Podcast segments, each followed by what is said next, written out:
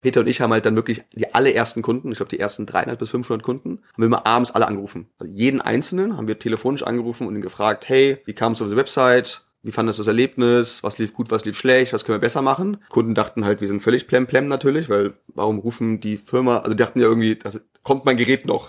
Was, warum rufen die an? Ist das hier irgendwie so eine Fake-Website oder so? Herzlich willkommen zu einer neuen Episode bei Unicorn Bakery. Mein Name ist Fabian Tausch und heute wird es Zeit, etwas Neues auszuprobieren. Und zwar habe ich heute Kilian Kaminski, den Gründer von Refurb, zu Gast, einem Marktplatz für wiederaufbereitete Technik. Refurb hat mehr als 100 Millionen Dollar aufgenommen, macht mehr als eine halbe Milliarde Außenumsatz, wahrscheinlich inzwischen deutlich mehr. Aber können wir darüber sprechen, ob du es möchtest oder nicht, äh, kannst du dann entscheiden. Und wir schauen uns heute an, wie ihr das geschafft habt. Wo ist aber jetzt nun die Neuerung? Zusätzlich zu mir habe ich heute Hendrik Sander als Co-Host dabei. Hendrik ist der Gründer von Neotaste und war zuletzt auch im Podcast als Gast dabei. Und da Neotaste auch ein Marktplatz für Konsumenten ist und als Startup in der Series A Stage unterwegs ist, bringen die Perspektiven wahrscheinlich nochmal einige relevante Fragen auf, auf die ich gar nicht kommen würde. Hiermit nun aber endlich herzlich willkommen Kilian und Hendrik bei Unicorn Bakery. Hallo, freut mich sehr, hier zu sein. Danke. Freut mich auch wieder da zu sein. Ja, es war ja noch gar nicht so lange her, ne? Nee, noch nicht so lange. Eine Frage noch so zum generellen Verständnis. Müssen wir, glaube ich, noch mal kurz so mal schauen, welche Zahlen du preisgeben willst. Aber so, wie viele Kunden habt ihr grob insgesamt gehabt? Wie viele Bestellungen, also wie viele Geräte oder Produkte habt ihr insgesamt verkauft? In welcher Umsatzdimension spielt ihr? Ich weiß, es gibt irgendwie ein paar Zahlen, die mal kommuniziert wurden. Ich weiß nicht, was, wie aktuell die waren wie viele Leute arbeiten an Refurbed, einfach nur, dass man so als Zuhörer, Zuhörerin noch mal ein Verständnis bekommt, wo steht Refurbed aktuell? Also wir haben über zwei Millionen Kunden, also in allen europäischen Märkten. Ähm, wir haben jetzt, glaube ich, letztes Jahr announced, dass wir eine Milliarde Außenumsatz gemacht haben seit Gründung der Firma, also über den Zeitraum von den, was waren das dann, sechs Jahren ungefähr, äh, bisschen mehr als sechs Jahren. Ähm, und wir werden in den nächsten zwei Jahren wieder eine Milliarde machen. Also die, wächst dann deutlich schneller, kann man sagen. Ähm, man kann es ja ungefähr ausrechnen, wo wir ungefähr pro Jahr stehen. Ähm, und, oder innerhalb von zwei werden wir wieder über eine Milliarde sein. Äh, das heißt, das geht extrem schnell voran, sind wir auch sehr, sehr stolz drauf, weil das ist ja dann die Kombination, die du brauchst, um auch Wachstum zu zeigen und trotzdem Profitabilität zu zeigen. Wir hatten auch im Dezember unseren ersten profitablen Monat als ganze Firma. War jetzt natürlich auch getrieben dadurch, dass halt Dezember das Hauptgeschäft ist, sozusagen, muss man auch jetzt äh, ganz äh, transparent kommunizieren. Aber als Marktplatz ist das, war es für uns ganz, ganz, oder es ist für uns als Firma ganz, ganz wichtig, aber als Marktplatz nochmal wichtiger, weil viele Marktplätze sind nicht profitabel und die werden auch quasi nie profitabel. Und einfach zu zeigen, es ist möglich, ist oftmals bei Investoren so ein Thema, welche Marktplätze sind groß profitabel. Entweder gibt es die ganz profitablen Marktplätze oder die nie profitabel sind. Der Mittelweg dazwischen ist irgendwie sehr, sehr mau. Das heißt, das ist noch eine Zahl vielleicht, die ich euch sagen. Wir haben über 18.000 Produkte, die wir mittlerweile verkaufen, also verschiedene einzelne Produktsortimente. Wir haben über 300 Mitarbeiter, oder ziemlich genau 300 Kolleginnen und Kollegen. Wir sind remote first, das heißt, wir haben zwar unseren Headquarter in Wien, aber wir arbeiten aus über 25 verschiedenen europäischen Ländern. Also wir haben überall unsere Kolleginnen und Kollegen sitzen, weil wir halt irgendwie erkannt haben, auch durch die Covid-Zeit, flexibles Arbeiten ist möglich, man kann auch Homeoffice machen, man ist trotzdem irgendwie effizient und kann gut zusammenarbeiten. Und wir hatten dadurch einfach einen viel größeren Talentpool, weil du halt dann nicht mehr sagst, irgendwie A, du musst relocaten nach Wien, B, du kannst irgendwie nur ein Wie suchen, sondern du kannst eigentlich sagen, wenn du der absolute SEO-Experte bist, ist es mir egal, ob du aus Berlin, Barcelona, ob du aus Helsinki oder ob du aus Prag arbeitest, komm zu uns und hilf uns dabei, quasi Refurb zu erhöhen und erfolgreich zu machen. Kilian, du warst zuvor bei Amazon Marketplace für refurbished Produkte. Ich wollte schon refurbed Produkte sagen, merkst du selber, ne? Hat, äh, Branding läuft. refurbished Produkte zuständig. Kanntest also die Dynamik eines Marktplatzes sehr gut. Ich kann mir vorstellen, dass es trotzdem nicht so trivial ist, einen eigenen Marktplatz von Null aufzubauen. Ich meine, Amazon hat eine gewisse Marke. Wenn man damit auf Leute zugeht, dann das hat eine gewisse Sogkraft. Und die Frage ist natürlich dann immer, wie habt ihr sowohl erste Händler als auch erste Kunden überzeugt? Weil ich glaube, jeder, der sich mit Marktplatz beschäftigt, und ich glaube, das kann Hendrik auch bestätigen, so das Problem ist nicht die Idee zu haben, was ich machen will, sondern dafür zu sorgen, dass sowohl ja Angebot als auch Nachfrage da ist. Und ähm, gerade bei einem Thema wie wiederaufbereitete Geräte, worüber ich wahrscheinlich 2015, 2016 nie nachgedacht habe äh, oder nicht so sehr, kann ich mir das nochmal schwieriger vorstellen. Ich glaube, die wenigsten haben 2015, 16 darüber nachgedacht. Ähm, das, das war wirklich ein, kein richtig existierender Markt, eher eine klassische Nische. Grundsätzlich, das klassische Marktplatzmodell ist immer Henne-Ei. Das ist, glaube ich, warum man immer so als die Formulierung nimmt, das Henne-Ei-Problem. Äh, was gibt man zuerst an, Angebot oder Nachfrage? Man muss natürlich erstmal das Angebot angeben, weil wenn man kein Angebot hat, dann bringt die Nachfrage nichts, weil da gibt es ja nichts zu kaufen verkaufen. Also immer erst den Supply bekommen, bevor man an die Kunden geht. Für uns war das, glaube ich, auch damals natürlich eine große Herausforderung, weil wenn du irgendwelche Partner ansprichst, Verkäufer ansprichst und erklärst, äh, wir haben ja eine super Idee, einen coolen Marktplatz für Refurbished Elektronik zu machen. Ihr verkauft die Geräte aktuell auf eurer Website, vielleicht auch über Amazon, aber jetzt geht doch zu Refurbed. Äh, war natürlich dann immer die erste Frage, ja cool, äh, klingt spannend, wie viele Kunden habt ihr denn? Wie viele Verkäufer habt ihr im Monat?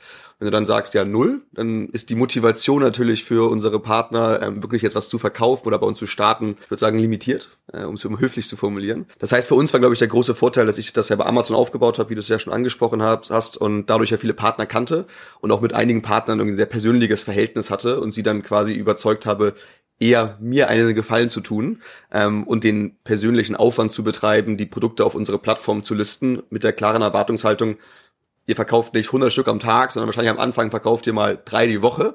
Äh, und das ist von der Relevanz für die Plattform nicht existenziell. Und dadurch haben wir halt erkannt, dass wir, dass die ersten Partner von uns gestartet sind wir die ersten Verkäufe generiert haben, aber dadurch dann irgendwie auf andere Partner zugehen konnten und auf einmal sagen konnten, hey, wir haben jetzt schon ein paar tausend Kunden, zehntausend Kunden, was auch immer es ist. Und dann kommt der Ball immer langsam ins Rollen. Ja, ich fand es schon ganz interessant, dass du auch gesagt hast, also du brauchst erst Angebot auf jeden Fall. Also es war bei uns äh, halt genau das gleiche, auch die, genau die gleiche Frage, so wie kriegst du Angebot auf die Plattform, ohne dass du halt eigentlich schon irgendwie einen Value äh, geben kannst. Und ich glaube, du brauchst am Anfang so einen Hack. Also ähm, ich habe es tatsächlich so gemacht, dass ich äh, den Partnern, also zu den Partnern hingegangen bin und sozusagen gesagt habe, ja, ne, wir sind noch nicht live, aber ähm, wenn du wenn wenn du live bist, dann äh, verspreche ich dir, dein Leben lang hast du äh, Neotaste komplett for free, also für die erste Stadt, die wir gemacht haben.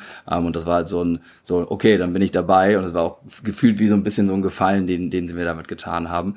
Ähm, deswegen ja, super, super spannend äh, zu hören, wie, wie, wie ihr da dran gegangen seid. Ähm, was mich nochmal interessieren würde, so, ähm, habt ihr auch sozusagen die Plattform am Anfang eher für das Angebot sozusagen ausgelegt? Also seid ihr sozusagen ähm, auf die sozusagen noch ein bisschen mehr zugegangen, also auch mit den vielleicht den, den Fees, die ihr genommen habt ähm, und habt das dann im Nachhinein nochmal angepasst oder war sozusagen das Modell relativ klar vom Anfang, von Anfang an? Also wir haben tatsächlich nie gepivotet, irgendwie, dass wir komplett was anderes gemacht haben, als wir gestartet sind. Ich glaube, ähm, so ein paar Punkte zu betrachten. Einmal die Website an sich äh, war hässlich wie die Nacht. Also der, wir hatten eine klassische ähm, SaaS-Solution, Marktplatz-Solution, wusste gar nicht, dass sowas es gab. Wir haben es dann irgendwie auch rausgefunden, sowas aus UK gab es damals so eine SaaS-Solution für Marktplatzlösung. Grauselig sah die aus, wirklich so ein Baukastenprinzip, um die selber zu bauen. Ähm, aber uns ging es halt darum, sofort einmal was auszuprobieren. Also wir haben einen Monat, nachdem wir die Firma gegründet haben, schon das erste Verkauf generiert, was glaube ich, schon extrem schnell ist. Ähm, aber wir wollten halt sofort erkennen, wie reagieren Kunden, ist da überhaupt Interesse da und dann auch, was sind die Fragen der Kunden, was funktioniert, was funktioniert nicht. Das ist also für uns sozusagen der, der klassische Startpunkt, glaube ich, äh, und auch ganz, ganz wichtig, um so erstmal anzufangen. Und dann haben wir schon natürlich auch gestartet, unsere erste Kommission unserer Partner war deutlich geringer, als sie jetzt ist, weil, wie du richtig angesprochen hast, natürlich irgendwie die Notwendigkeit unserer Plattform für viele unserer Partner keine riesen,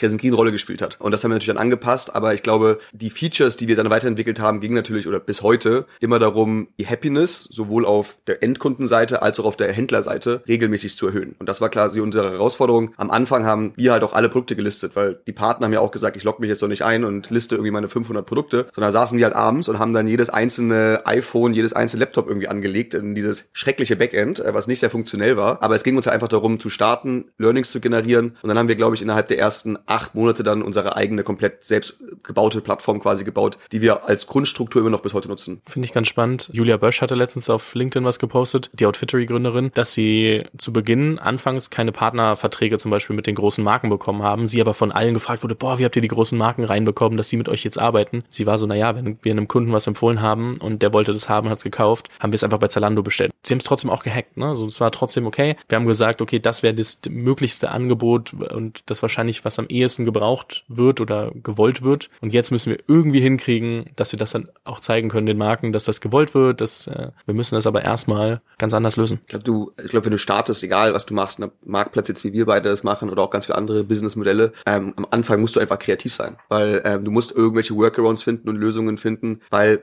ne, es gibt so viele Dinge irgendwie draußen, äh, auch an coolen Ideen, an coolen Konzepten und es, man konnte ja schon damals refurbished Geräte kaufen. Also zum einen bei Amazon, weil ich habe es ja aufgebaut bei Amazon, das heißt, das gab es da auch schon. Ähm, es gab damals schon eBay, wo wahrscheinlich irgendwo auch mal ein refurbished Gerät verkauft wurde, ob es dann auch refurbished genannt wurde oder wieder aufbereitet oder ein früherer Begriff war General geholt, der vor allem bei Amazon genutzt wurde. Ich finde ihn sehr unattraktiv. Also das ist jetzt nicht für mich so ein sexy Produktbegriff, um irgendwie deine Produkte zu verkaufen. Das heißt, es gab schon diese Produkte. Es gab auch einige Händler natürlich, die schon verkauft haben. Und wir wollten aber halt aus dieser Nische irgendwie, wo sehr überspitzt gesagt, damals vielleicht so ein paar Nerds, die sich so Techniker damit beschäftigt haben, warum soll ich neu kaufen? Ich kann doch auch so ein repariertes, wieder aufbereitetes Gerät kaufen.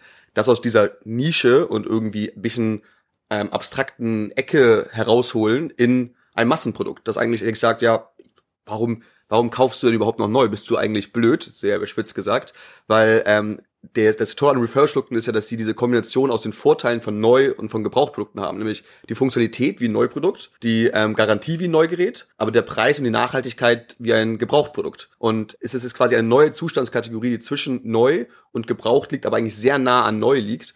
Und das zu etablieren war eigentlich die größte Herausforderung auch für uns, weil ja, die Leute dachten halt immer, das ist ein Gebrauchgerät und mit Gebrauch verbunden, haben die dann verbunden, dass da irgendwie ein Auto rübergefahren ist und das Gerät ist irgendwie in 100 Teile zersplittert. Das würde ja gar nicht funktionieren. Wenn die Geräte so aussehen würden, bevor sie refurbished werden würden, dann wäre der Kostenaufwand, das Wiederaufbereitung viel zu hoch, dass man überhaupt ein Geld daraus macht. Das heißt, die größten Teil der Geräte kommen von großen Firmen zum Beispiel, die halt alle zwei Jahre ihre Geräte austauschen. Und dann kommt es jetzt für alle vielleicht auch Hörerinnen und Hörer, die selber am Angestelltenverhältnis sind und irgendwie Firmengeräte haben. Es gibt sicherlich einige, die gehen damit sehr, sehr liebevoll um, weil sie sagen, es ist nicht mein Eigentum und du hast genau die Gegenseite, die da vielleicht umgeht und sagt, es ist ja nicht mein Eigentum, ist ja auch egal. Aber was ich damit meine ist, dementsprechend kommen halt von diesen großen Firmen Geräte bei den Refurbishern an, die sind zum Teil neu, ne, also neuwertig, also komplett wie, wie ein Neugerät und da muss dann vielleicht sogar nicht mal ein Teil ausgetauscht werden, sondern vielleicht muss da einfach nur das Gerät gereinigt werden, die Software wieder abgedatet werden, einmal äh, Datenlöschung stattfinden und dann kann es wieder verkauft werden. Aber im Durchschnitt werden nur zwei Komponenten ausgetauscht. Und das macht's halt auch so nachhaltig, weil dadurch wird halt der Lebenszyklus einfach verlängert und nicht sehr viel Elektroschrott, CO2-Emissionen kreiert. Ähm, aber ich glaube, das ist halt der wichtige Faktor, den man halt beachten muss, dass eigentlich wir mit unserer Marke und danke, dass du vorhin fast Refurb gesagt hast für die ganze Industrie, das ist ja auch unser Ziel mit dem Namen, dass wir eigentlich dieses, dieses Thema Refurbishment zu einem, zu Mainstream machen. Und das ist halt das, woran wir gerade arbeiten. Kurze Frage, weil ich mir nicht viel darunter vorstellen kann, wie viele Komponenten hat heutzutage so ein Gerät, dass man sagt, also nehmen wir mal ein Handy, ähm, vielleicht ein iPhone, äh, wenn du sagst, zwei werden im Schnitt ausgetauscht? Ja, es kommt darauf an, was du alles als Komponente bezeichnest. Wenn du jetzt selbst die kleinen Schrauben etc. nimmst, dann sind es über 100 Komponenten. Also es ist ein unfassbar komplexes Produkt. Und ich muss auch sagen, weil ich werde oftmals so ein bisschen gefragt, ja, wunderbar, oder von Freunden auch gefragt, speziell, oder auch von Freunden meiner Eltern gefragt, aus ein bisschen äh, ähm, älteren Generation, ich habe ein kaputtes Handy, kannst du es mal reparieren? Ja, ich ich habe keine Ahnung. Also ich, ich, ich leite Refurbed, aber ich könnte niemals mein eigenes Handy reparieren, weil die Komplexität der, der, des Designs und der Verarbeitung ähm, ist ja auch bewusst so aufgebaut, dass Reparierbarkeit so schwer wie möglich gemacht werden kann. Äh, Gott sei Dank ist auf EU-Ebene gibt es ja viele regulatorische Aspekte, gerade die in die Richtung gehen, es zu verbessern. Das Right to Repair, da gab es vor ein paar Wochen eine Einigung auf europäischer Ebene, dass man ähm, das stärkt und das Recht auf Reparatur für den Konsumentinnen und Konsumenten zukünftig erhöht und dementsprechend die Hersteller verpflichtet, Geräte reparierbarer zu machen, aber auch den Zugang zu Ersatzteilen zu erhöhen. Ähm, das Eco-Design ist ein anderes Directive, was gerade diskutiert wird, um die Hersteller zu verpflichten, Geräte einfacher reparierbar zu designen von Anfang an. Aber die Komplexität ist so unfassbar hoch, man braucht so komplexe Gerätschaften auch. Ich glaube, jetzt um irgendwie einen, einen Händler äh, oder eine Marke zu nennen, die, glaube ich, viele kennen aus den USA, ist keine Birne, sondern anderes, anderes Obst, was sie als, als Logo haben. Die haben ein Reparaturkit, was man kaufen kann, um dann Akku zum Beispiel auszutauschen. Und in der Beschreibung steht drin, dass es bitte nur ein professioneller Reparateur kaufen soll und nutzen soll. Ja gut, dann, dann brauchst du es ja auch nicht selber als Privatperson kaufen, dann kannst du es ja auch zum Reparatur anbringen, nicht? Und das ist halt so diese, maka diese, diese makabere Situation, glaube ich, in der wir uns aktuell befinden, weil wir Geräte haben, wo wir quasi gezwungen werden, sie auszutauschen, weil wir sie nicht selber reparieren können. Äh, und die Reparatur oftmals so viel kostet wie die Neuanschaffung von Geräten. Und genau da wollen wir halt reingehen, dass wir unsere Partner haben, die quasi dieselben Gerätschaften nutzen zum Wiederaufbereiten der Geräte wie die Hersteller und dadurch es halt kosteneffizient machen können, weil sie in Anführungsstrichen den ganzen Tag sich darauf konzentrieren, nur iPhones zu refurbischen und nur Dell Notebooks zu refurbischen. Und dadurch werden sie halt A, extrem effizient und schnell, aber natürlich dementsprechend auch kosteneffizient, weil sie halt in der Lage sind, zum Beispiel dann nur dafür die, die Ersatzteile zu kaufen und das einfach optimiert aufzusetzen. Hendrik, jetzt seid ihr gerade dabei, mit Neotaste zu wachsen, zu skalieren. Stadt für Stadt ist bei euch. Ähm, was sind die größten Herausforderungen, ähm, die ihr gerade erlebt bei sowohl der Supply and Demand Seite, also diesem Henne-Ei-Problem, das wir gerade besprochen haben, aber auch generell in der Skalierung eines Marktplatzes? Weil ich glaube, wir können Kilian dann fragen, ob sie ähnliche Herausforderungen hatten und ja. wie sie es gelöst haben. So, ich glaube, äh, am Anfang, was wir, was wir auch eben hatten, so, ich glaube, dieses von 0 auf 1 zu kommen für einen Marktplatz ist, glaube ich, das, das Schwierigste überhaupt. So, ähm, erstmal irgendwie das erste Angebot und die erste Nachfrage zu bekommen auf auf dem ähm, äh, Marktplatz. Ähm, dann glaube ich, ähm, effektive Funnel einzurichten, so ne, dass man das halt weiterführt. Also bei uns ist es dann von Stadt zu Stadt zu kommen. So, ich glaube, wir haben jetzt sehr, sehr effektive Funnel von Stadt zu Stadt zu kommen. Wir haben jetzt tatsächlich auch letzte Woche Amsterdam gelauncht, also erste internationale Stadt. Das war dann auch nochmal so ein, so ein neuer Funnel, den wir aufgebaut haben und auch versucht, genauso effizient da zu bleiben. Ähm, und dann, wenn ich das jetzt bei uns überlege, so wir haben noch ganz, ganz viele Städte, die wir machen können, also auch so im Sinne von, wie groß kann das Ganze werden, so. Ähm, da würde mich interessieren, so wie viele Händler, wie viele Refurbisher gibt es denn da draußen eigentlich? Und ist das dann sozusagen nachher limitierend oder wie viele Nutzer gibt es eigentlich nachher potenziell? Und da sozusagen dran angeschlossen, wie bei uns jetzt gerade, seid, seid ihr auch international schon unterwegs oder ähm, wie sind da so die Pläne bei euch und waren, was gab es da so für Challenges, ähm, das dann vielleicht auch aus Deutschland rauszubringen? Aktuell arbeiten wir mit 250 Partnern zusammen in ganz Europa, also sitzen wirklich verteilt in ganz Europa. Und wir wollen sicherstellen, dass natürlich unsere Partner, egal ob sie 100 Geräte die Woche verkaufen oder 1000 oder 10.000 Geräte die Woche verkaufen, dieselbe Qualität bringen. Und das quasi über jeden Partner, mit dem wir arbeiten. Ähm, wenn wir jetzt sagen, wir gucken diese, diese Refurbisher an, die ja, zwischen irgendwie 10 und 200 Mitarbeiter haben, äh, mehrere tausend Geräte im Monat refurbischen, dann kommst du wahrscheinlich in ganz Europa so auf 600 bis 800. Die Menge wächst aber, weil halt der Markt natürlich irgendwie auch noch relativ neu ist. Das heißt, immer mehr Unternehmen, immer mehr auch Marken gehen in diesen Bereich rein und bauen das quasi auf und bauen es aus. Das heißt, es ist auch ein eine, eine konstante Wachstum auf der Supply-Seite, die wir sehen, weshalb wir immer mehr anbinden können als, als neue Partner. Äh, das ist vielleicht auf der Supply-Seite, dann auf der Demand-Seite, also der Kundinnen und Kunden. Wir haben damals gestartet auf, als Endkonsumenten-Business. Also wir sind ein klassisches B2C-Business gewesen und da fragt man sich am Anfang, wer ist denn so die Kundengruppe? Und man denkt dann irgendwie vielleicht, ja, die jungen Studenten, ne, die irgendwie dann Gerät brauchen. Es ist ganz spannend. Ähm, unsere Zielgruppe sind eigentlich, ist quasi die gesamte Gesellschaft. Die einzige Ausnahme, die bei uns nicht kauft, sind alle äh, Kundinnen und Kunden, die immer das neueste Gerät wollen, das neueste Modell. Ähm, das heißt aber, die, die Masse an Kunden, die du hast, ist halt extrem groß was sind die Gründe der Käufe, die unterscheiden sich dann wahrscheinlich. Ne? Also bei den jungen Leuten ist es sicherlich vielleicht noch ein bisschen mehr preisgetrieben als der Nachhaltigkeitsaspekt. Ja, wenn du jetzt irgendwie sagst, wir haben in Deutschland über 80 Millionen Einwohner, wahrscheinlich sind irgendwie 70 Millionen unsere potenziellen Kunden. Also gut, ziehst dann vielleicht die Babys etc. raus, dann müssen wir mal bei 60 Millionen, aber allein in Deutschland ist das halt schon ein riesengroßen Markt. Und ja, das sind wir halt bisher, haben wir da einen, äh, die, es die Spitze vom Eisberg quasi, wo wir aktuell den, die Kundenmenge halt haben. Heißt aber für uns, wir haben noch super viel Potenzial. Was die anderen Märkte angeht, äh, wir sind aktiv in sieben europäischen Märkten. Also wir haben quasi Starttag Launch Date. Deutschland und Österreich zusammen gelauncht, weil kulturell also ich lebe jetzt ja in Österreich, bin ja Hamburger, das heißt natürlich ist es für mich auch so ein bisschen äh, diese Balance zu finden aus beiden Ländern. Aber grundsätzlich ist es kulturell sehr ähnlich. Die Sprache ist 99 Prozent dieselbe. Das heißt, in beiden Ländern parallel zu launchen, war einfach ein klarer Aspekt, machte Sinn und natürlich auch von der Marktgröße eine andere. 10 Prozent der Größe ist Österreich von Deutschland. Äh, und dann haben wir am Anfang angefangen zu expandieren. Ähm, Italien, also mittlerweile sind wir in Italien, in Dänemark, in Schweden, in Irland, äh, in den Niederlanden. Ähm, das heißt, wir haben schon auch mal verschiedene europäische Richtungen quasi ausprobiert, wo wir mal tätig werden wollten. Und da war immer die größte Herausforderung, glaube ich, die jeweilige Kultur zu verstehen und die Gründe des Kaufes der Kundinnen und Kunden zu verstehen. Und wir haben es aber immer so gemacht, dass wir tatsächlich immer einen lokalen, also einen lokalen und auch nationalen im Sinne von der Kultur her. Also in Italien haben wir einen Italiener als Marketingmanager gehabt, in Dänemark haben wir einen Dänen als, als, als, als, als Market Manager gehabt, weil wir halt erkannt haben, unser Advertisement, unsere Messaging müssen wir halt wirklich pro Markt adjustieren, damit wir den Kunden etwas ausspielen. Weil zum Beispiel in Schweden Nachhaltigkeit noch eine viel größere Rolle spielt äh, und die hohe Qualität der Produkte als in Italien, wo man vielleicht in Italien sagt, wenn da ein Kratzer drauf ist, ist nicht so schlimm. Und da ist einfach eine andere Mentalität. Aber ich glaube, das war auch immer so der Erfolgsfaktor für uns zu expandieren, weil wir in der Lage waren, immer sehr, sehr schnell den Markt zu verstehen, sehr, sehr schnell die Kunden zu verstehen, um da zu wachsen. Und der Vorteil als Marktplatz und für uns war halt, wir mussten, und das ist wahrscheinlich ein bisschen anders als bei, oder das ist nicht ein bisschen anders und es ist auf jeden Fall ganz anders als bei euch, ähm, wir mussten halt nicht bei jedem neuen Markt wieder mit dem Henne-Ei-Problem starten, im Sinne von, dass wir da irgendwie das Angebot äh, kreieren mussten, sondern unsere Partner haben halt gesagt, ja gut, mir ist es ja wurscht, ob ich das Produkt jetzt nach Dänemark schicke oder nach Italien schicke oder nach Deutschland schicke. Das kostet halt irgendwie 10 Euro mehr nach Italien als nach Deutschland.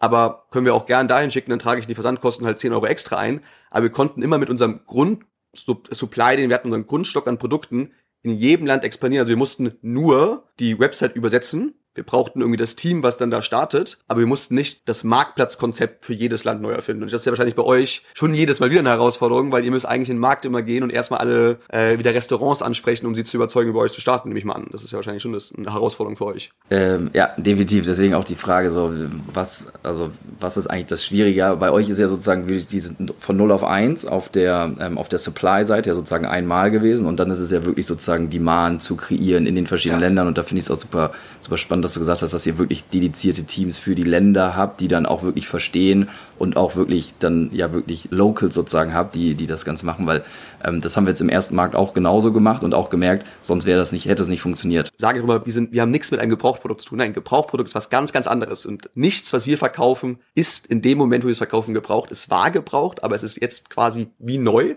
äh, und wir haben jetzt gerade vor ein paar Wochen ein Rebranding gemacht, wo wir einen Slogan haben, wo wir sagen, We Think New, weil wir quasi sagen, man soll das neu neu denken, in Anführungsstrichen, von der Perspektive, dass das neue neu sollte nicht neu sein, das neue neu sollte refurbished sein, das neue neu sollte Kreislaufwirtschaft sein. Und ich glaube, dieses Mindset-Shift, den brauchen wir. Und nur wenn wir den alle bekommen in der Gesellschaft, aber natürlich auch von Unternehmen her, nur dann, wenn wir es auch schaffen, irgendwie die Klimakrise wirklich zu bekämpfen. Eine Frage, wenn wir mal zurückgehen zu Märkten. Wie evaluiert ihr neue Märkte? Also wie sagt ihr, okay, was ist der Markt, in den wir gehen? Bei euch ist äh, aktuell Länder oder Verticals und ja, können ja beides sein, auch mit, weil du Fashion angesprochen hast. Bei, bei Neotaste dann irgendwie Städte, aber nach welchen Kriterien entscheidet ihr, wo ihr reingeht? Ja, ähm, wir sind schon extrem detailliert, dass wir Marktanalyse machen. Also wirklich, wenn du die Excel siehst von unserer Analysen der jeweiligen Märkte, sind schon sehr komplex aufgebaut. Hat natürlich verschiedenste Hintergründe. Das ist das Thema äh, also das Thema Größe des Marktes, wie viel Einwohner der Markt. In Europa jetzt liegend ist es ist eine, ein freier Handelsmarkt und es ist eine Zoll, Zollzone. Jetzt immer die UK, der Klassiker, weil man viel gefragt wird, warum sind wir nicht in UK? Wenn der Brexit nicht passiert wäre, wären wir sicherlich in, in UK, aber die Komplexität des,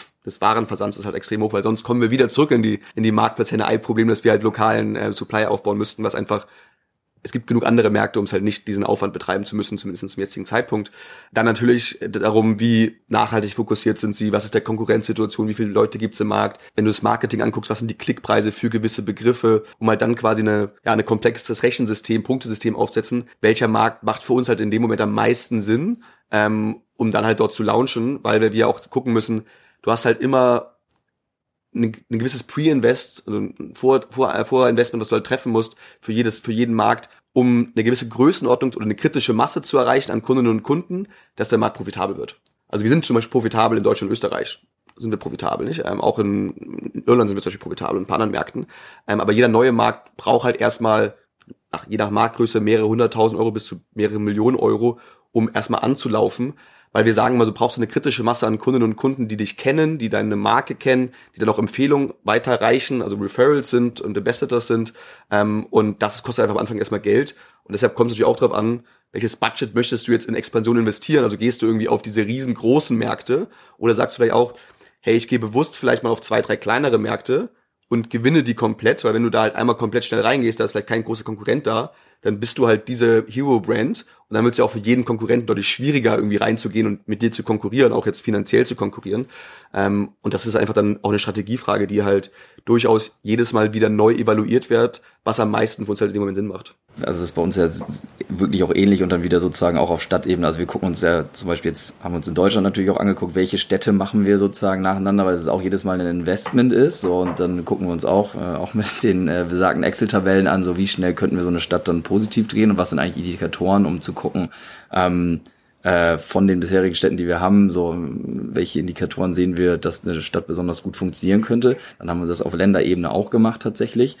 Aber bei uns war tatsächlich auch die Frage, und das ist was, was wir noch gar nicht so nach außen kommunizieren, aber ähm, sozusagen Vertikalisierung einer Plattform. Ähm, also wir ähm, Fabian, wir haben schon mal drüber gesprochen, ähm, äh, off the record, ähm, sozusagen, wie wir jetzt gerade in den Markt gehen, das ist für uns eigentlich auch Step One, wir lösen Henne-Ei-Problem. Wir bringen ganz viele Restaurants auf die Plattform, ganz viele Nutzer auf die Plattform mit einem Modell, was komplett durch die Nutzer finanziert wird. So eventuell kommt da dies Jahr noch was, wo wir auch die Restaurants mit zusätzlichem Angebot monetarisieren können.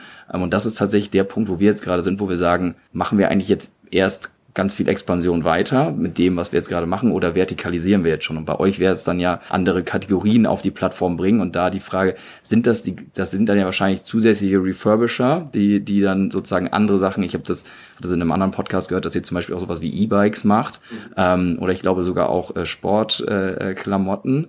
Äh, ähm, äh, so, wie war, wie ist da so die Abwägung bei euch? Und ist es dann sozusagen zusätzliches also weil das muss der Kunde ja sozusagen dann auch wieder verstehen, dass es jetzt noch was Neues auf der Plattform gibt. Ähm, wie sind da so eure Überlegungen gewesen? Ähm, was als erstes? Sehr, sehr valider Punkt. Ähm, ich glaube, wenn wir gucken, wie wir halt auch jetzt unser Businessmodell erweitern, ist es ein bei uns gar nicht mal unbedingt nur so vertikal, sondern eigentlich fast so eine Matrix-Organisation. Mhm. Also wir haben gestartet mit Handys und Laptops. Ich glaube, die meisten Leute, die jetzt von Refurb gehört haben, denken, wir verkaufen Handys. Das ist so der, so der Standard, das Standardprodukt, äh, was, was alle im Kopf haben, wenn sie von uns hören. Ähm, liegt auch daran, dass es so oftmals dann, wenn ich das erzähle, so, ja klar, macht natürlich Sinn, aber äh, trotzdem für viele auch dann ein Aha-Moment erst, wenn man es erzählt. Äh, es ist halt, es ist halt so, dass natürlich ein Smartphone tauschst du halt viel öfters aus als eine Kaffeemaschine oder irgendwie ein Laptop oder auch ein äh, äh ein E-Bike. Und dementsprechend ist natürlich bei uns der Turnover, was ähm, Smartphones einfach viel höher. Weil ich meine, früher hat man in Deutschland gab es eine Statistik, 1, alle 1,8 Jahre im Durchschnitt das Handy ausgetauscht. Ist halt absurd. Ne? Ich glaube, jetzt ist es auch durch die Inflation und ähm, die Situation, in der wir uns aktuell wirtschaftlich auch befinden, sind es eher drei Jahre. Es wird einfach länger, weil ich glaube, die Leute realisieren, man muss das nicht jedes Jahr austauschen, jedes zweite Jahr austauschen, selbst wenn jedes Jahr ein neues rauskommt. Aber das heißt, ja, für uns geht es darum, halt einfach weitere Kategorien zu, zu eröffnen, weil als Marktplatz brauchst du ja auch die, die Retention, also dass die Kunden halt wiederkommen, wieder kaufen. Und ähm, ich glaube, eine der Key-Metriken, wenn du jetzt im, äh, im Venture Capital investierten Bereich bist, ist ja auch das Lifetime Value für einen Kunden. Also was, was ist die, die, was ist der Wert des Kunden über den gesamten Zeitraum des Lebens auf, als Kunde? Ein ganz wichtiger Faktor. Und der basiert halt nicht auf den ersten Kauf, sondern der basiert halt, dass der Kunde halt wieder kauft. Und wenn wir halt nur Smartphones hätten, dann kommt er jetzt alle zwei, drei Jahre und kauft mal bei uns ein Handy. Wir wollen denen ja gerne auch sagen, du hast bei uns ein Handy gekauft und das ist immer noch meistens Einstiegsprodukt. Aber es ist oftmals auch dann das erste Produkt, was er refurbished kauft, weil er halt doch nie vorher refurbished gekauft hat. Das heißt, er kauft das Gerät und das ist dann immer oftmals so dieser Moment, okay, die sagen, es ist günstiger, die sagen, es ist nachhaltiger, die sagen, es ist eine Garantie und es ist äh, und das ist irgendwie noch tut was Gutes für die Welt. Ähm, ist klar, ne? Also wo ist der Haken? Es muss ja irgendwas nicht funktionieren, weil sonst würde es ja jeder kaufen. Ne? Das ist ja irgendwie, also das ist ja logische Value Proposition. Es muss ja einfach Sinn machen. Und ich glaube, da ist halt so der Faktor, wenn sie halt dann merken, es kommt an und sehen sie, hey, das, das klappt ja wirklich, das ist, wie geil ist das denn? Ne? Dann hast du A, den Effekt, dass sie es ihren Freunden und Familien erzählen, weil du diesen, krass, das ist ja eigentlich so eine geile Solution, kennst du das auch, bist du schon drauf gekommen, was uns extrem hilft im Referral, in der Referral-Thematik, in der Weiterempfehlungsthematik. Aber der andere Aspekt ist halt zu sagen, die machen ja auch, gucken, was sie sonst noch haben, weil kam, ich brauche jetzt eine neue Kaffeemaschine, die haben auch Kaffeemaschinen, da kann ich das ja auch kaufen. Da spare ich auch wieder Geld, ist ja geil, ne? Und ähm, dadurch haben wir halt erkannt, hey, es macht der Sinn, auch in weitere Kategorien zu gehen. Ähm, wir haben angefangen dann damals innerhalb Konsumelektronik zu erweitern, also Tablets, ähm, AirPods, hatten wir Gaming, Playstation kannst du bei uns kaufen äh, und haben dann aber irgendwie auch erkannt, hey, auch andere Kategorien wären ganz spannend, sowas wie Küche, ne? wie gesagt, Kaffeemaschinen haben wir, wir haben äh, Haushaltsgeräte vom Staubsauger, äh, wir haben mittlerweile Gartenequipment, du kannst von Kercher mittlerweile irgendwie Hochdruckreiniger und Rasenmäher refurbished kaufen, ne? Und die erste jetzt so wirklich, oder ja gut, das Gartenequipment ist auch ein bisschen entfernt von Elektronik, weil beim, bei den anderen hast du schon ein bisschen mehr Elektronik und Gedanken dahinter, ähm, war dann eigentlich das Thema Sports, wo wir mit den E-Bikes noch so ein bisschen so eine Kombi hatten, weil natürlich Elektronik-Bike ist ja die Elektronik drin. Ähm, aber haben jetzt zum Beispiel auch letzten Herbst ähm, Ski und Snowboards gelauncht. Zum Beispiel ähm, Blue Tomato, vielleicht ist die Leute, die irgendwie gerne Snowboard fahren, äh, ist glaube ich so eine Marke, die man irgendwie einfach kennt. Und bei uns kannst du jetzt auch refurbished Ski und Snowboard kaufen, wo man zuerst so denkt, hä, wo kommt das denn jetzt her? Aber na gut, wir sind aus Österreich, also ich bin Hamburger, aber äh, wir sind aus Österreich als Firma.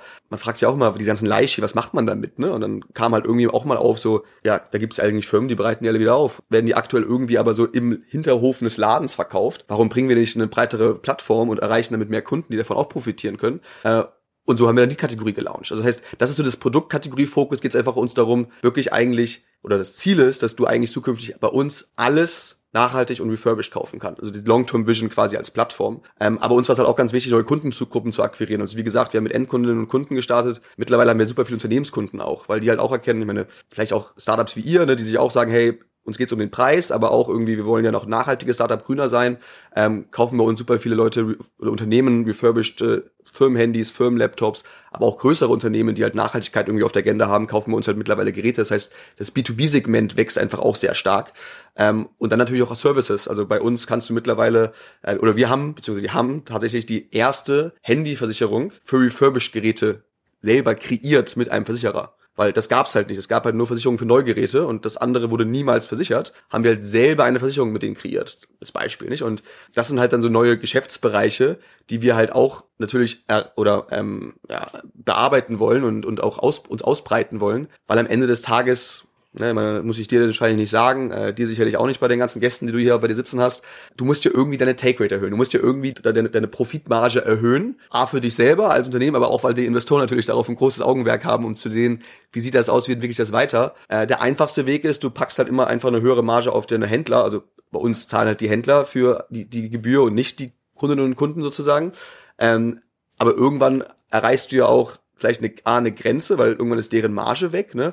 Oder das Resultat wäre, alle Preise steigen, dann ist auch irgendwann unattraktiv. Das heißt, du musst dir auch andere Alternativen suchen, um irgendwie deine Marge zu optimieren. Und da sind halt solche Konzepte natürlich super spannend und ermöglichen es halt auch nicht die ganze ganze Last auf den Händler der Kosten zu legen, sondern zum Beispiel dann auch eigene Services selber zu kreieren, womit wir selber noch Geld verdienen können und dabei aber auch unseren Profit intern erhöhen können. Ich finde, jetzt geht's in eine sehr, sehr spannende Richtung und so, wenn man jetzt so aus, aus Business-Sicht mal sozusagen drauf guckt, da hast du, hast du ja gerade schon angeschnitten. Was wären so die KPIs, wo du sagen würdest, da guckst du am meisten drauf? Ähm, auch wenn du jetzt guckst, zum Beispiel hast du ja gesagt, so ihr habt Länder, die sind, ähm, die sind schon profitabel, Länder, wo ihr jetzt sozusagen gerade erst nochmal reingeht und investiert, ähm, um die dann profitabel zu drehen. Aber was sind so die Kern-KPIs, auf die du guckst? Also du hast ja schon gesagt, eigentlich ähm, so eine, ihr habt eine Take-Rate von den, von den Händlern. Dann ist ja für euch wahrscheinlich super äh, interessant Retention. Ähm, so und dann Retention aufgeteilt in wahrscheinlich irgendwie Wiederkaufsrate, aber auch irgendwie äh, Lifetime Value, den ihr kreieren könnt. Aber auch auf der, der anderen Seite eigentlich, äh, wie lange bleiben die Händler bei euch auf der, auf der Plattform? Ähm, was sind so, so, so die KPIs, auf die du am meisten guckst? Ah, genau, und einen Punkt hatte ich noch, Referral ist ja auch super interessant.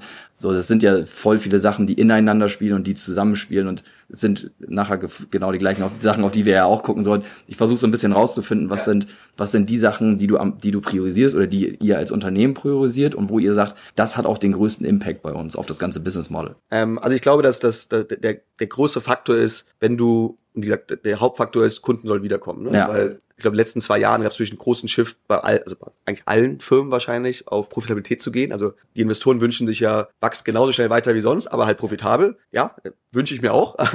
ja. Ist das jetzt irgendwie realistisch? Wahrscheinlich in der Masse eher schwierig, nicht? Ähm, natürlich optimierst du, versuchst die Richtung zu optimieren, aber ich glaube, dementsprechend ist irgendwie, was vielleicht früher dann die GMV, der, der Außenumsatz als primäre ähm, KPI irgendwie war, wird jetzt dann irgendwie eher der Net Revenue oder interne Umsatz, weil das ist ja das dann irgendwie, was dann die Profitabilität auch ein bisschen aufzeigt.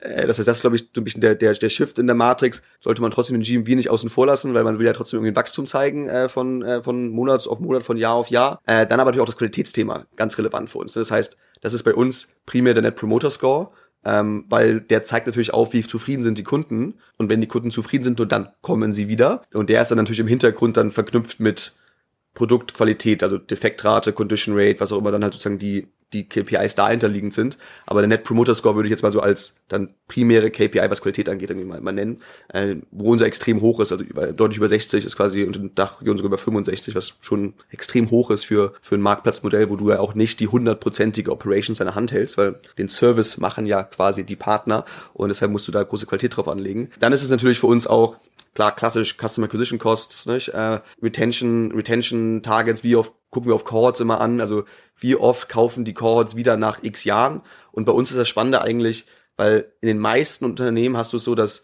die Cohorts über die Zeit eigentlich abnehmen. Also die, die kaufen am Anfang immer drei und dann kaufen die über die Zeit immer weniger. Bei uns ist es umgekehrt. Ähm, liegt natürlich auch daran, dass wir unser Produktportfolio erweitern. Aber bei uns kaufen die Cohorts über die Jahre immer mehr Produkte pro Person. Äh, was natürlich eine unfassbar geile KPI ist, ehrlich gesagt, weil das heißt ja, der Lifetime, der wächst eigentlich nochmal nach hinten raus, nochmal richtig hoch, was natürlich nochmal super spannend macht, auch dann die, die Kunden am Anfang zu akquirieren. Ähm, und dann ist es, glaube ich, die klassischen Themen, wie du sagst, Referrals. Bei uns kommen über 50 Prozent der Kunden über Referrals was natürlich finanziell für die Customer Acquisition Cost mega nice ist äh, und uns auch natürlich sehr, sehr freut. Aber ich glaube, das sind wahrscheinlich so die, die Core KPIs, die wir uns halt auch angucken, ähm, um sicherzustellen, dass wir das Thema Wachstum, Profitabilität, Retention Qualität quasi irgendwie so in Einklang bringen. Ähm, natürlich gibt's dann auch noch Sub-KPIs, die wir auch jetzt auf, äh, auf der Händlerseite angucken. Wie viele Händler sind von Anfang an bei uns noch da? Wie viele wie, wie ist die, der, der Turnaround von Händlern, weil natürlich unser Ziel ist eigentlich, dass wir auch nur Händler anbinden oder Partner anbinden, die so eine hohe Qualität haben, dass sie bei uns bleiben. Wir haben eine extrem hohe Rate, die erfolgreich ist, dass die wirklich gut sind, weil wir einen sehr strengen KYC-Prozess, also Überprüfungsprozess vom Start haben. Aber natürlich gibt's auch mal einen Partner, der irgendwie dann nach vier Monaten vielleicht doch nicht die Qualitätskriterien erfüllt, die wir haben und den wir von der Plattform schmeißen müssen. Äh, und danach wird dann halt dann eher dann unser Sales-Supply-Team gemessen als KPI, aber das ist, würde ich jetzt nicht sagen, unbedingt eine, eine Company-KPI, die wir jetzt nicht äh,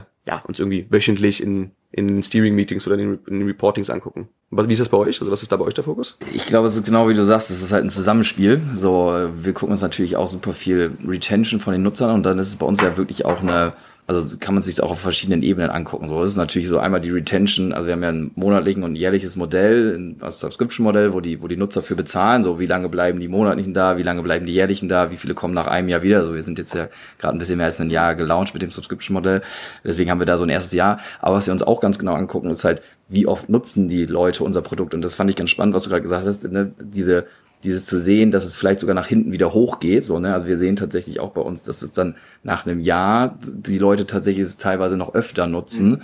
Ähm, und ich glaube, genau sowas, und das ist tatsächlich aber was, wo, was, wo wir eine KPI, auf die wir vor einem Jahr noch nicht geguckt haben, so, und die wir tatsächlich erst durch irgendwie auch ähm, viele Investorengespräche eigentlich für uns rausgefunden haben, dass das eigentlich was ist.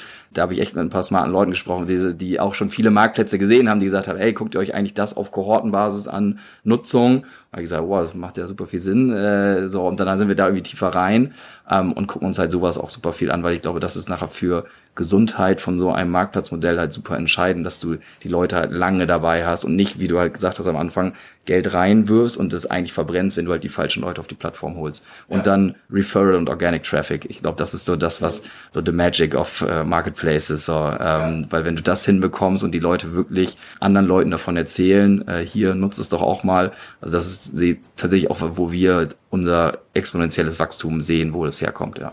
Lass mal ganz zurückgehen zum Anfang, also wirklich die Anfangszeit von, von Refurbed, weil da war das ja noch weniger verbreitet, noch weniger ein Thema. Dann haben irgendwie die ersten Leute bei euch gekauft, so. Ich meine, ihr hattet, du hast gesagt, ihr hattet eine scrappy äh, Solution erstmal und habt das irgendwie mal online gehabt. Was habt ihr mit den ersten Kunden gemacht? Weil ich glaube, man muss ja dann schon so ein bisschen ein Gefühl dafür kriegen, warum kaufen die gerade wirklich, was, wie können wir unser Messaging anpassen, alles weitere. So, wie war euer Prozess von, okay, das sind jetzt die ersten Kunden, jetzt müssen wir aber auch gucken, was wir daraus äh, so alles an äh, Informationen für uns vielleicht auch lernen können. Also wir leben tatsächlich diesen Aspekt Customer-Centric, also sehr kundenfokussiert zu sein. Ähm, als wir gestartet sind, wir waren zu dritt, also wir sind ein Dreier-Gründerteam mit Gründer Peter und Jürgen. Und also Jürgen ist unser CTO, ganz, ganz technisch zuständig, telefoniert nicht sehr gerne mit Kunden. Okay, jeder wie er will. Aber Peter und ich haben halt dann wirklich die allerersten Kunden, ich glaube die ersten 300 bis 500 Kunden, haben wir immer abends alle angerufen. Also jeden Einzelnen haben wir telefonisch angerufen und ihn gefragt, hey, wie kam es auf die Website? Wie fandest du das Erlebnis? Was lief gut, was lief schlecht? Was können wir besser machen? Kunden dachten halt, wir sind völlig plemplem natürlich, weil warum rufen die Firma, also die dachten ja irgendwie, das kommt mein Gerät noch? Was, warum rufen die an?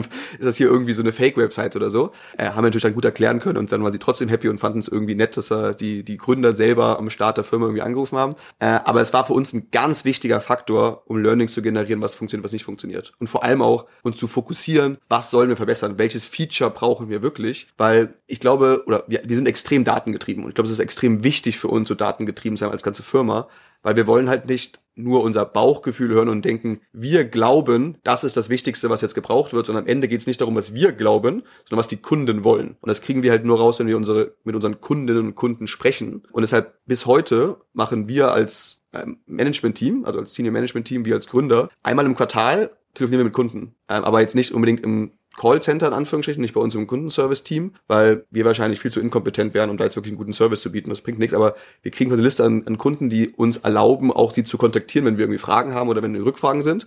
Äh, und die rufen wir an, sowohl Kunden, die sagen, tolle Experience, als auch Kunden sagen, da lief irgendwas schief. Und das muss bei uns jeder Manager machen, äh, quasi bei uns intern, um halt einfach so Kundengespräche zu führen, um zu fragen, wie es funktioniert, um nah am Kunden zu bleiben, weil natürlich ich jetzt nach sieben Jahren operativ wenig am Tagesgeschäft der operativen Kundenkontakte oder so etc. Ähm, dabei bin, ich es aber für extrem wichtig halte. Weil am Ende des Tages viele Entscheidungen, die wir strategisch treffen, auch langfristig strategisch treffen, treffen wir im Leadership-Team der Firma. Und wenn die, blöd gesagt, keine Ahnung haben selber, was genau der Kunde braucht, ist es schwer, Entscheidungen zu treffen. Äh, und deshalb nehmen wir das extrem ernst. Und es ist ganz spannend, weil zum einen wird sogar von den Kunden sehr positiv wahrgenommen. Ich meine, von den Kunden, die es mitbekommen, weil wir mit denen ja sprechen, das kriegen ja nicht alle mit. Wir sie schreiben auch nicht auf die Website irgendwie, Surprise, maybe ruft der Founder an, sondern es ist dann schon ein ganz normales Gespräch. Aber es ist auch ganz interessant, dass unsere Kolleginnen und Kollegen es halt einfach super, super wertschätzen. Weil sie halt irgendwie merken, hey, die sitzen da nicht oben im Elfenbeinturm und ne, man darf die nicht ansprechen und die sind irgendwie was Besseres, sondern die machen genau das Gleiche, was wir machen, unterstützen da und äh, reden mit den Kunden, interessieren sich wirklich dafür, wie ein Kundenservice-Advisor, ähm, der irgendwie den ganzen Tag das macht, machen die es auch. Und das ist für uns auch so ein bisschen, finde ich, ein Thema auch der Wertschätzung. Und ich glaube, das ist auch ganz, ganz wichtig, dass man, äh, oder das ist für mich eine der wichtigsten Eigenschaften, die ich so gelernt habe über die Zeit, eine Wertschätzung den Mitarbeiterinnen und Mitarbeitern gegenüber, weil am Ende des Tages ja, irgendwie auf irgendwelchen Magazincovern, auf irgendwelchen Bühnen oder in irgendwelchen Interviews sieht man mein Gesicht und sieht man meinen Namen stehen und ich repräsentiere irgendwie mit meinen beiden Mitgründern visuell die Firma. Aber dass wir da stehen, wo wir sind, ist sicherlich auch unser Verdienst. Natürlich, wir haben es irgendwie gestartet, aber in den letzten Jahren ist es wahrscheinlich zu 99 Prozent. Die anderen 297 Kolleginnen und Kollegen bei uns, die jeden Tag einen unfassbar geilen Job machen und es da zu hinbekommen, dass wir da stehen, wo wir sind, indem wir unsere Händler super betreuen, unsere Kundinnen und Kunden super betreuen, ein cooles Erlebnis schaffen. Und das ist mir extrem wichtig auch darzustellen, weil ich glaube, leider, was ich auch so mitbekomme, manche Gründer vergessen das auch ne, und heben halt ein bisschen ab. Und das finde ich halt extrem schade, weil du kannst halt auch extrem tief fallen. Und am Ende geht es darum, dass du, wenn du die besten Mitarbeiterinnen und Mitarbeiter auch langfristig haben willst, geht es um intrinsische Motivation. Weil heutzutage jeder, wahrscheinlich, wahrscheinlich hat sich jeder, kann irgendwo anders mehr Geld verdienen. Es wird immer jemanden geben, der mehr zahlt. Das heißt, wenn du nicht irgendwie eine Passion zu dem Produkt hast, und da haben wir sicherlich viel Glück mit Refurbished-Produkten und irgendwie dieser Nachhaltigkeitsaspekt und diese Kombination, was einfach sehr spannend ist, einen Impact zu kreieren, Purpose zu haben bei der Arbeit. Ähm, aber ich glaube, es geht auch sehr stark um die Kultur, ums Team und das ist ja auch oftmals sehr stark Founder getrieben, weil sie ja das irgendwie auch versuchen voranzuleben. Und ich glaube, dass du da eine gute Balance schaffst und merkst, dass die Kolleginnen und Kollegen das Gefühl haben, hey, die sind genauso ein Teil, wie wir ein Teil davon sind und die fühlen sich nichts für was Besseres, obwohl die jetzt da gerade irgendwie das, wir uns gerade auswählen als österreichisches Startup des Jahres. Habe ich auch gesagt, nee, also wir sind das österreichische Startup des Jahres, nicht ich bin der Founder von Österreich, bin ich auf dem Papier, aber das ist nicht der Punkt. Und ich glaube, das, das würde ich mir wünschen, dass es, dass das so eine Normalität wird, auch in dem, in dem, in der Gründerszene quasi, weil ich glaube halt einfach viele auch leider durch den Erfolg abheben und wir versuchen uns auch bewusst deshalb immer wieder zu triggern mit solchen Themen und wieder anzufangen und auch in der Zeit, wo bei uns Green Friday ist, also die Weihnachtszeit, bewusst auch operativ noch explizit mit reinzugehen, um halt zu sagen, hey, wir rudern alle zusammen im Boot und ihr seid nicht alleine. Ja, ich glaube, worauf wir am stolzen sind, das ist dann immer ein bisschen die Frage, weil es keine Finanzzahl ist, aber halt auch so den Impact, den wir halt kreiert haben. Nicht? Ich meine, wir haben ähm, über 500 Tonnen Elektroschrott quasi über die, über die Gründung, seit der Gründung quasi äh, reduziert, was ähm, also im Vergleich zu Neuprodukten ist das immer, also der Vergleich dass wir, dass Kunden bei uns ein Refurbished gekauft haben, statt ein neues Gerät. Dadurch wurden bei uns über 500 Tonnen Elektroschrott verbraucht, was so circa das Gewicht so von 450 äh, Kleinwagen ist, also schon eine ganze Menge Gewicht. Äh, wir haben über 180.000 Tonnen CO2 reduziert. Das sind so circa 30.000 oder die, Elekt die Elektroniknutzung ähm, oder die Stromnutzung von 30.000 Haushalten. Also auch jetzt nicht gerade wenig. Ne? Äh, und wir haben halt auch über, drei, über 38 Milliarden Liter Wasser gespart, was so ungefähr über 700.000 Ein-Personen-Haushalte der Wasserverbrauch im Jahr ist. Äh, und 6,5 Millionen Bäume gepflanzt. Und warum machen wir das? Ähm, weil wir sind ja eh schon nachhaltiger. Nicht? Also wir haben gemeinsam mit dem Fraunhofer Institut letztes Jahr, äh, kennt man vielleicht, den Research, äh, die Research-Firma, eine Studie gemacht, wo wir genau bemessen haben, darauf, daher kommen auch die Zahlen, wie viel nachhaltiger ist denn ein refurbished Kauf gegenüber Neuprodukten, weil Zahlen kann man viel nennen, man muss hier irgendwie auch verifizieren und zertifizieren äh, und äh, 70 Prozent weniger CO2-Emissionen, 70 Prozent weniger Elektroschrott und über 80 Prozent weniger Wasser wird halt verbraucht quasi, wenn man das macht. Aber dadurch kreiert ihr trotzdem noch ein bisschen Emissionen. Es sind ja noch ein Spektrum da. Äh, und da arbeiten wir jetzt mit verschiedenen ähm, Firmen zusammen und Partnern zusammen, die sich darauf spezialisiert haben, Elektroschrott-Recycling zu machen. In Afrika zum Beispiel, wo sehr viel illegal Elektroschrott hingebracht wird, ähm, wo wir äh, Landscape Restoration machen ähm, und wo wir so Kohlen, also CO2 oder Carbon Emission äh, Capturing machen, um halt das noch quasi zu reduzieren, weiter zu reduzieren, weil Volksfaktor ist Profit, zu Erfolgsfaktor ist Profit und Impact. Weil ich glaube, das ist so das Thema, was wir eigentlich alle uns auf die Fahne schreiben müssten, dass wir wirklich daran arbeiten, die Klimakrise zu, ich würde sagen, lösen, zumindest zu reduzieren, den Climate Change, den Impact, den es kreiert. Und das ist halt etwas, wo wir sehr, sehr stark dran arbeiten. Deshalb sind wir davon überzeugt, dass unser Impact nicht nur ist, Refurbishment bekannt zu machen, sondern halt auch irgendwie noch einen größeren Beitrag auch für die Umwelt zu leisten. Äh, und deshalb sind wir auf die Impact-Zahlen eigentlich fast stolzer als auf unsere Umsatzzahlen und so. Ähm, ist immer ein bisschen so ein Streit mit Investoren, was dann das Wichtigere ist. Aber das Schöne, glaube ich, daran ist, dass unsere, du kannst quasi eins zu eins unsere Impact-Zahlen übermitteln. Also wir könnten nur unsere Impact-Zahlen announcen und das ist quasi genau der Wachstum im Umsatz und, und, und Profitabilität ist nicht unbedingt aber ein Umsatz zumindestens, weil halt mit jedem Gerät, das wir mehr verkaufen, haben wir einen größeren Impact. Und das war es halt so spannend am Konzept nicht, weil du halt nicht diese Thematiken hast, dass du irgendwann diesen Kipppunkt hast, wo du sagst, wir sind jetzt so groß und verkaufen so viel, dass auf einmal es noch umweltschädlicher wird. Und deshalb sagen wir eigentlich immer viel lieber die Impact-Zahlen als unsere Umsatzzahlen. Aber Henrik, hast du zum Abschluss noch ein Thema, eine Frage, die dich interessiert? Ich glaube, wir haben schon ziemlich viel gecovert. Also ich finde es äh, super spannend, auch wie es dann nachher, also es sind ja zwei schon verschiedene Modelle, verschiedene Märkte, aber ähm, gerade so diese Marktplatzthematik, dass es dann doch wieder so gleich ist. Also ich glaube besonders dieses von 0 auf 1 kommen, so, ne, man braucht einen Hack am Anfang. So, ich finde es äh, super interessant, immer wieder zu hören, was Leute äh, sozusagen machen, um diesen, diesen Step zu machen und dann nachher, also ich glaube auch die, die, die KPIs, wo wir, wo wir kurz drüber gesprochen haben, so, ne, dann, dann ist es doch nachher wieder relativ ähnlich auch. So, ne, man muss halt irgendwas finden. Und ich glaube, das ist, du hast, du hast dann gesagt, Net Promoter Score, so, ähm, das Produkt oder der, der Service muss so gut sein, dass die Leute nachher gerne davon erzählen und das muss nachher eigentlich der Marketingkanal sein, weil wenn man wirklich erstmal eine kritische Masse da bekommen hat, dann ist, glaube ich, das, also meiner Meinung nach, das, was halt so ein Marktplatz richtig, richtig groß machen kann. Ähm, und dann halt Vertikalisierung. Ich glaube, das ist sowas, ähm, steht ja bei euch immer noch ja. an, äh, bei uns auch immer noch äh, äh, an oder wird jetzt kommen. Ja, super spannend, super spannende Insights. Äh, hat mir sehr viel Spaß gemacht. Habe mich gefreut, ja, vielen Dank euch. Ja, Kilian, Henrik, vielen lieben Dank. Ich werde natürlich sowohl eure LinkedIn-Profile als auch die Firmen, also Refurbed und, und Neotaste, äh, in die Shownotes packen und dann kann sich jeder, der entweder weitere Fragen hat oder mehr Interesse, worum äh, zu den einzelnen Firmen oder zu euch, ähm, euch da folgen, nochmal umschauen. Vielen, vielen lieben Dank. Danke euch. Also ja. schön hier zu sein.